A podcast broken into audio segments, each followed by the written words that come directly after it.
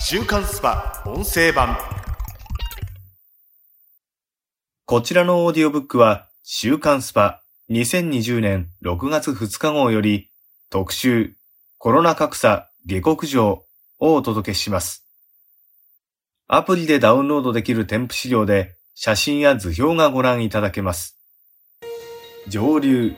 民泊の売上激減で、セレブが下流に転落。下流、ウーバーイーツの売上増で、月収40万円達成。コロナ格差、下克上。新型コロナウイルスは着実に我々の懐と心を蝕んでいる。株価の暴落で新興富裕層の中には資産の大半を失う者。地べたを這いずり回っていた者の中には富を掴んだ者も。この最悪で新しい階層と価値観は生まれるのか。パラダイムシフトはすでに始まっている。コロナは各階層にどう影響したか。自粛でも影響症の上流層。働かねば死にゆく下流層。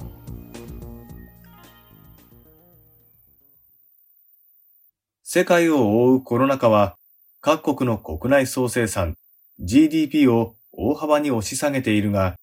この波は日本社会の各階層の懐にどう影響しているのか。まずは上流層に与えたインパクトについて、経済評論家の茅圭一氏に聞いた。日本の上流層の中で大きな影響を受けているのは、アベノミクスで生まれた株長者です。2月上旬には2万4000円近かった日経平均株価は2万円前後に落ち込んでいます。5月20日現在。この下落幅を見れば、所有株の評価額が億単位で下がった人もいるでしょう。最も危ないのは、上場している自社株を担保に借金しているベンチャー企業経営者。今後業績悪化で担保にしていた株式評価額も下がりますから、銀行はすぐに返済を迫ることになります。ZOZO 創業者の前澤友作氏も、自社株を担保にして借りた金を派手に使っていたことで知られる。ミニ前澤たちは戦々恐々だ。昭和から平成の価値観が一気に変わる。古今東西、富豪が落ちゆく姿に庶民は留飲を下げるが、もちろんコロナの影響は彼らだけにとどまらない。コロナ対策が落ち着く秋頃には雇用が大きく変わり、高級取りの中間管理職にはシビアな現実が待ち受けているという。企業が組織のスリム化のために早期退職や降格人事を本格的に導入する動きがあれば、年収1000万円クラスの中間管理職が整理対象になります。また、学校の9月入学が実現すれば、新卒一括採用も実施できず、年功序列や終身雇用が崩壊。スキルがない管理職には、退職か給与大幅ダウンの二択を迫る。昭和、平成と続いてきた戦後日本の価値観がコロナを契機として一気に変わるということです。一方、こうした能力至上主義の弱肉強食の世界が始まろうとしている中で、最も苦境に立たされるのが、やはり下流層だ。貧困問題に詳しい社会福祉士の藤田隆則氏は影響をこう語る。4月にコロナによる労働問題や困窮問題について、電話相談窓口を何でも相談会実行委員会が設けたところ、全国から42万件の相談がありました。実際に対応できたのはそのうちの約5000件でしたが、多くが貯金100万円以下でゼロという人も。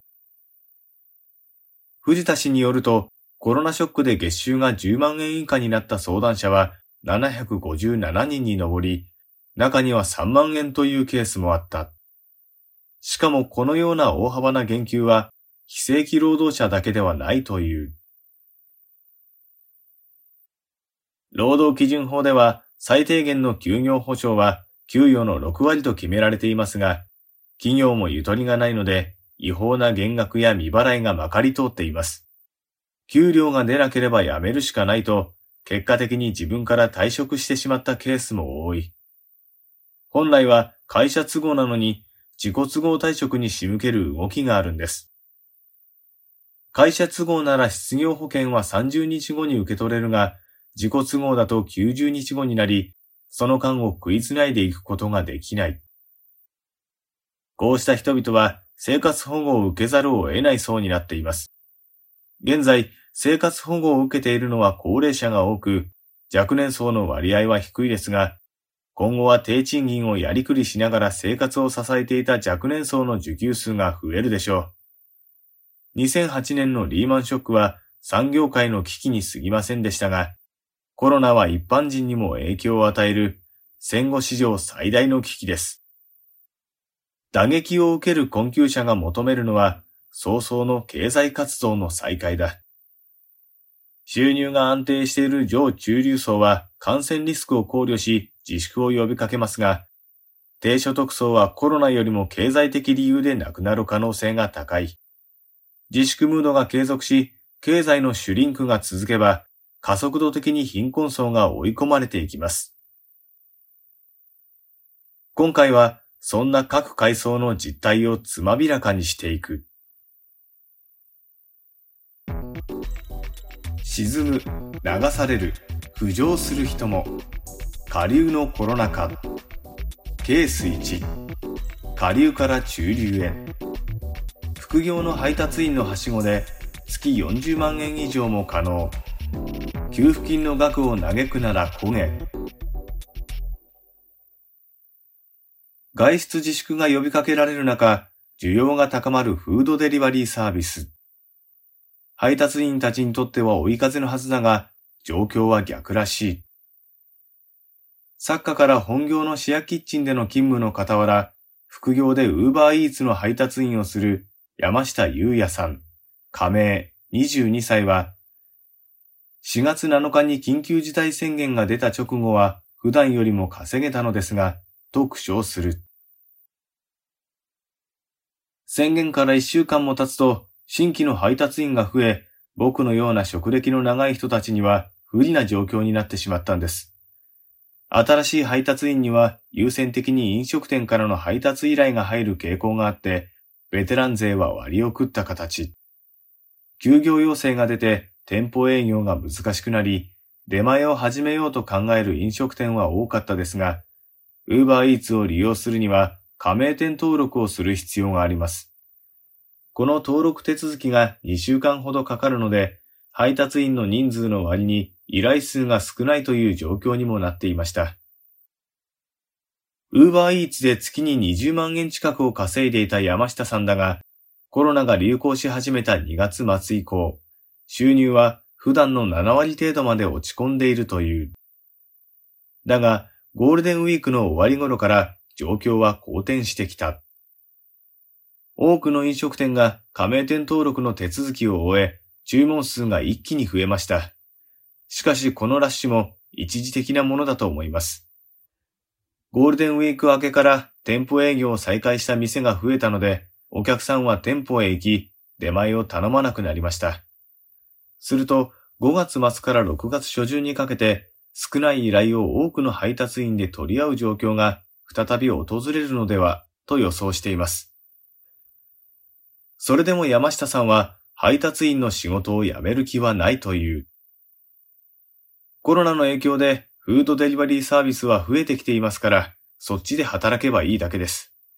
今だとメニューやチョンピーあたりが熱いですね。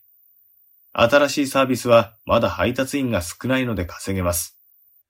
家で給付金少ないなと嘆く時間があるなら、とにかく走った方がいい。10万円なんて一週間もあれば稼げますよ。路上には金が落ちていると、下流層にはコロナバブルで稼ぐ人もいるようだ。週刊スパ音声版。こちらの配信のフルバージョンは、audiobook.jp の聞き放題プランで配信中です。ポッドキャストの詳細欄にある URL からご登録いただければ、初月無料でお聞きいただけます